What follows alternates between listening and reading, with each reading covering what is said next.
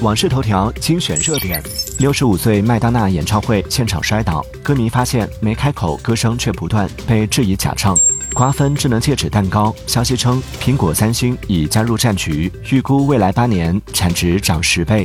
研究称，美国电动汽车用户平均每日驾驶里程为三十二到七十二公里。谷歌 Pixel 六 Pro 过热问题引诉讼，用户要求谷歌召回手机并退款。特斯拉柏林超级工厂扩建遇阻，居民投票反对，环保问题成焦点。微软游戏 CEO 斯宾塞重申，《使命召唤》系列游戏会登陆 Xbox Game Pass。